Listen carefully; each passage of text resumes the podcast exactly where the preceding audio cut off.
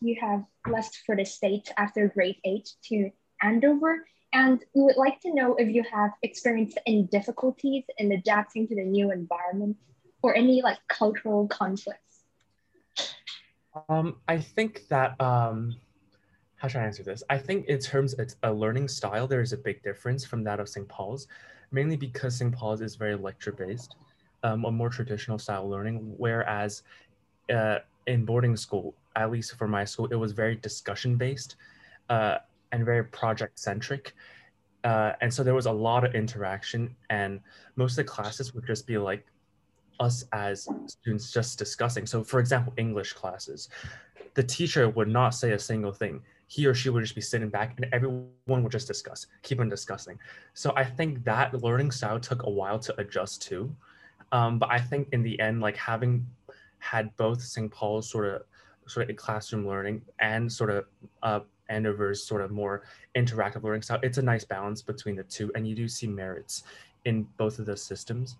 Um, but I think that definitely took a little while to get used to. So that's in, that's in terms of learning. Um, I think in terms of cultural cultural differences, you meet a lot of people from different backgrounds. Um, at least for Andover, there uh, it's more uh, ethnic diversity. So you have like a lot of um, you have like a lot of ethnicities in uh, within the community. And so i think learning to interact with them is a challenge because uh, sometimes they may not understand your background where you're coming from and how you see things and vice versa. But i think that um, i think in interacting with them and learning with them in the classroom you kind of get to know like the way they think uh, the way they speak. Um, and i think overall although there was a cultural difference i think it worked out for the better for me like I got to learn a lot about other people and a lot of their cultures, a lot of their backgrounds. Um, and I've always been like a more, um, how should I say this, a more outgoing, I'd say. So I enjoy talking to a lot of people. So I think in that sense, uh, I wasn't super affected by the, um, the, cultural diversity. I think, in fact, that helped me a lot. So I think that's always a good thing. So, right. does that answer your question? Um, do you have an obvious preference between like the style of learning in like Hong Kong in traditional elite schools as opposed to like the so-called like discussion-led mode of learning? Do you have an obvious preference? That's a good question. I I do, but it depends on the subject.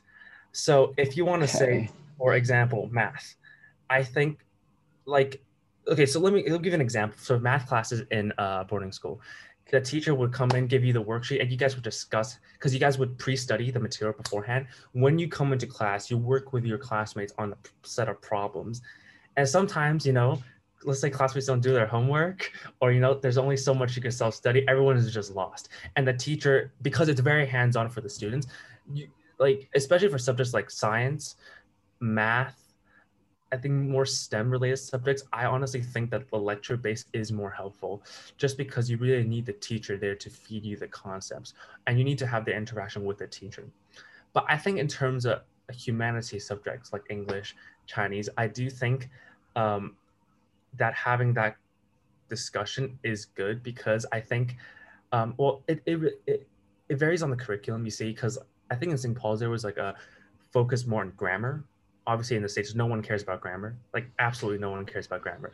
So obviously the lecture style would work more in uh, hong kong st paul's rather than in the states. But i think in discussing a lot of the um, discussing and interacting with a lot of your classmates in these humanities courses you learn um, just on like a writing level you learn their vocabulary you learn how to better structure your sentences you learn how to write better and you also learn how to voice your opinions better you learn how to think critically.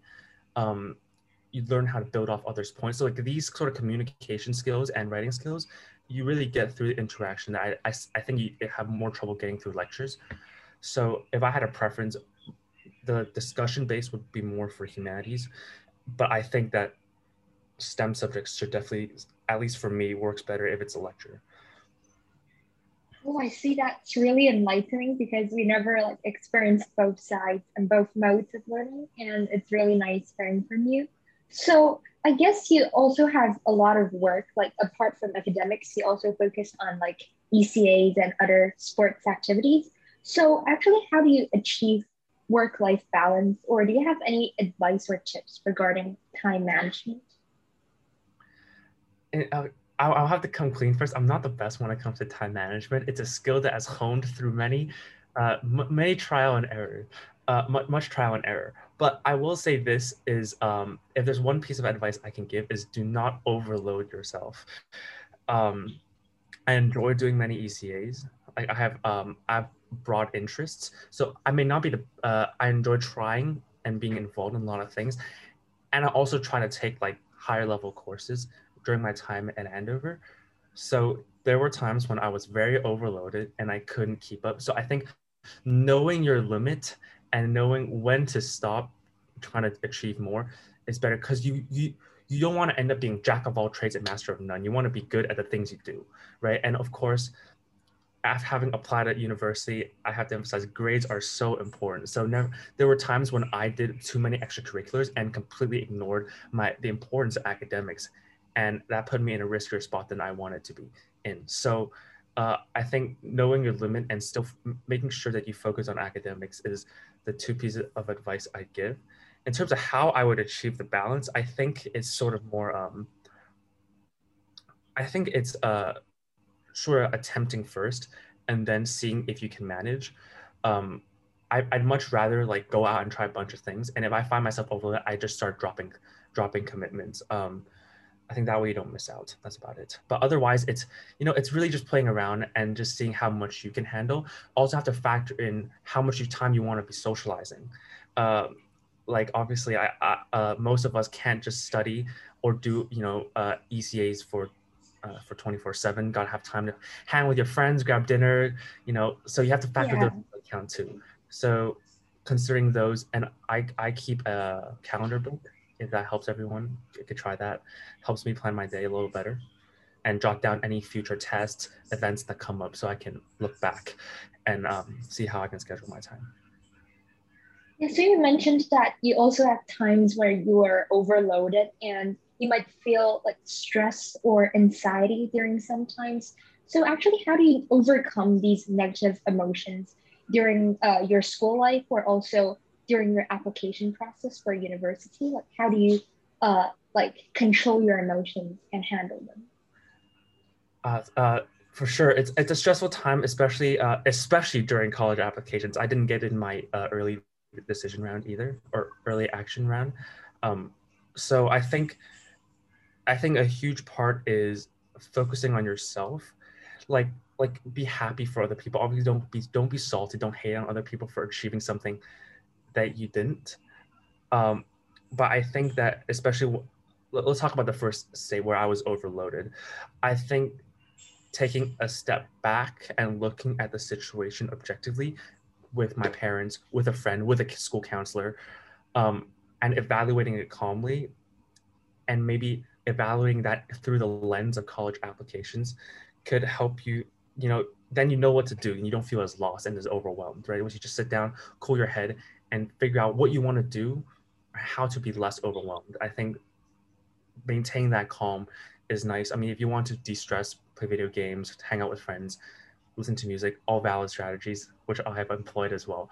Uh, in terms of college, I think one thing I have to say, just focus on yourself because there will be people who you think there's no way this kid's better than me, and they get in the school that you want to get into, and so like you have to you know say like there there's a lot of uncertainty with college applications, and you have to remember just do the best you can, and I think that's all you can, and obviously be proactive. Like you see other people doing well, and let that be a motivation for yourself to continue doing well because it's not it's not over until it's over right? Um, so don't focus too much on other people focus on yourself. And i think that way you just don't stress as much right so i think like to conclude you you believe that we shouldn't be like comparing to others as much because perhaps like everyone is different and yeah so we shouldn't actually compare right so um you also found that like peer-to-peer so um we can talk a bit about that so like uh why did you like found peer-to-peer in the first place um, so my brother and I uh, found a peer-to-peer. I think this was April last year. So it was pretty much wrapped up with college, and uh, Hank is two years younger. Um, but it, this was just just when we just came back from the states. So we were I was finishing my last term uh, in Andover, and we had that transition to online learning because of COVID, right? And so during that time, because I'm not on campus, I had a lot of extra time, uh, and so did my brother. And I think we were looking through SCMP and we saw this we saw this article about how students are struggling with online learning, right? So I, I think this is not a new concept, but a lot of people out there doing like uh, free tutoring, right? And so that's what it originally started as. Like my brother and I, uh, with the help of a charity called Kids for Kids, um, we connected with a couple students. And so my brother and I would just help them with their uh, academics, like once a week, I think. And so originally it was just a one-on-one tutoring, nothing more, nothing less, pretty standard. Uh, now, how peer-to-peer came to be was that when we realized that most of our men, uh, most of our not mentees, our tutees, right, a lot of their friends were also struggling, and they needed that same level of support. Um, with COVID, right, I think like these like these students are already in band three school where the teachers are already inadequate, so there was a problem already, but COVID exacerbated exacerbated that problem, made it even worse, right? So COVID really pronounced that disparity in learning. So we see this and we see most of their friends struggling. So, but the problem is that my brother and I, we only have a finite amount of time in a week, right? And a finite amount of resources we can dedicate to helping people. So the idea was to find other people to work for to this common cause. And so that's why peer-to-peer is purely a platform where we connect other students like ourselves to help those in need, right? It's it's just an idea of where how we can inspire or get other people, encourage other people to do the same so we can service more people. And I think that was how peer to peer came to be. Um, but it all started from just a tutoring, um, one on one tutoring. And we just realized their friends needed so much more and how dire the situation was. Um, in terms of the mentorship, uh, it, it, used to be just tutoring during the early days. It's just like a bunch of uh, students, like uh, just like a bunch of SB, SPCC uh, students tutoring a bunch of band three students. Um, but the mentorship element came along when uh, some of them are like form five going to form six. They needed help applying to university. And slowly we became more than friends. So I would honestly chat with my with my tutee a lot. So that's why we made the transition to mentorships. And I think that makes it more meaningful. That's about it. Yeah. Right. So um like I believe you put like a great deal of work into peer-to-peer and like you definitely helped it to become what it is right now. So during this process, um, do you think um, you benefited from like setting up this whole uh, mentor program and like doing charity work and stuff? I think if if anything, like perhaps if the, on paper the mentees benefit the most because we're offering service to them. But I have learned like honestly so much more. Like I would say the amount I've learned through peer peer rivals as much as I learned my four years in high school because it's a process of not only helping people, like community service is one aspect of it, right? You learn like like the joy of helping others. It, it's very simple, but once you experience it, you realize how great it is. Uh, you under I also learned about the backgrounds of my mentees. And so that opened up my horizon. So on the front of just helping people with my mentees, I think I learned already so much. I also got to like review my academic knowledge because I have to teach it um, just a, a very minor plus, but a plus nonetheless. But I think a large part of the benefit is setting up peer-to-peer and pushing it forward to what, it, what I hope, hope to become.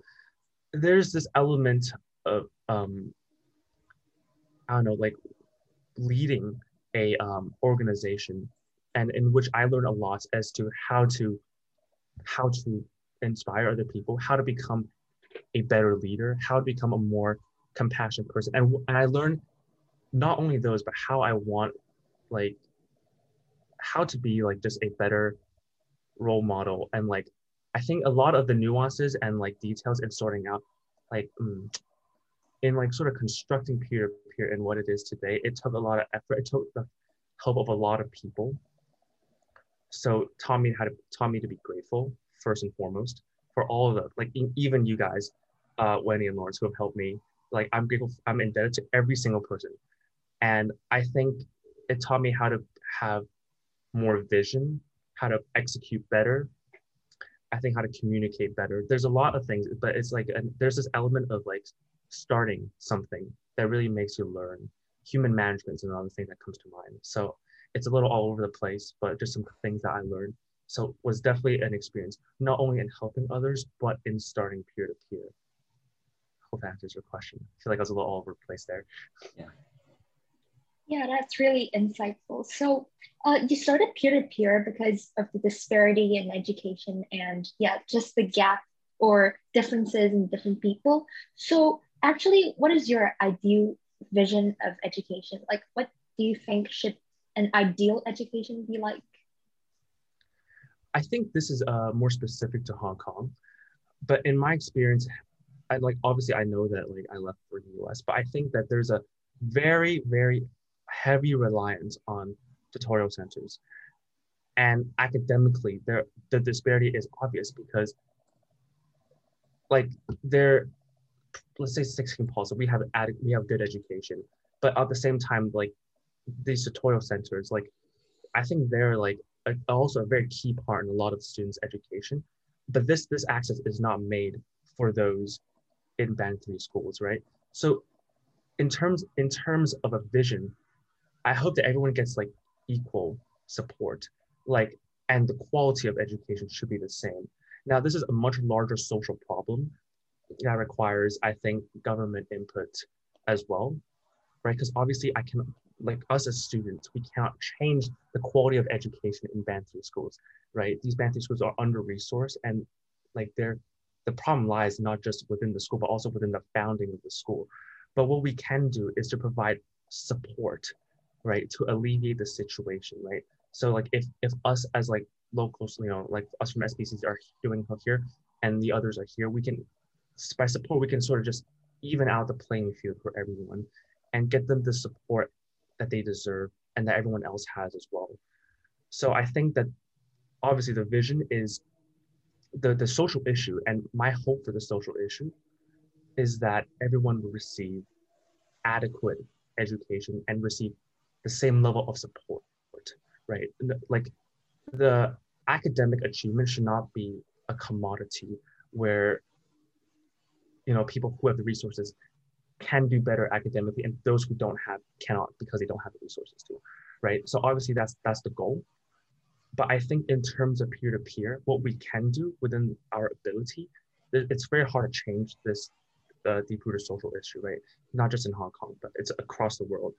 But i think my vision for peer-to-peer is to truly foster a community of students where we are just helping helping each other out and inspiring each other. Um, it's less of us less of mentors helping mentees, rather everyone helping each other out. So then in that sense, it brings together a more cohesive group of people and there's less of a divide, right? Because once you're community, you don't, I don't feel like I'm underprivileged and you are privileged, right? It dissolves that dynamic. So once it's a community and within that community, we can support each other. I think that is the, uh, that's the goal for peer-to-peer. And I think right now, in terms of community building, we're still a bit lacking um, there's less of a community than I've hoped. So that's why in the next coming months, we will be doing things that brings peer-to-peer together as a community, staff, mentors, and mentees alike. Um, so yeah. Actually, uh, we can also help each other laterally, and I think that is really often overlooked in education. So maybe shifting back to your plans, like how, how do you decide whether or not to take a gap year like before starting your college life formally?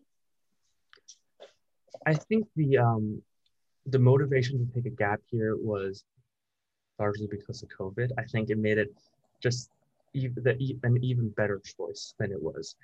Um, I think the uh, the reason for for COVID being such a big deciding factor in the reason I took a gap year um, was yes, you can I can still do online learning, but I think a large part of university is the networking, right? Uh, and like I think, obviously, in different campuses, the, the, the, people you meet are different, and I think the people you meet largely define your your university experience.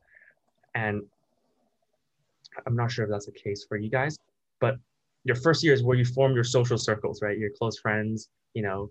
So I don't, I really didn't want to miss out on that. So I think that's why um, I decided to that's why the, the choice to make a gap year was all of them were obvious uh, because because of COVID. It was not because like oh I don't I don't really like online learning, uh, but more because like I I want to be there to connect with people authentically, in person.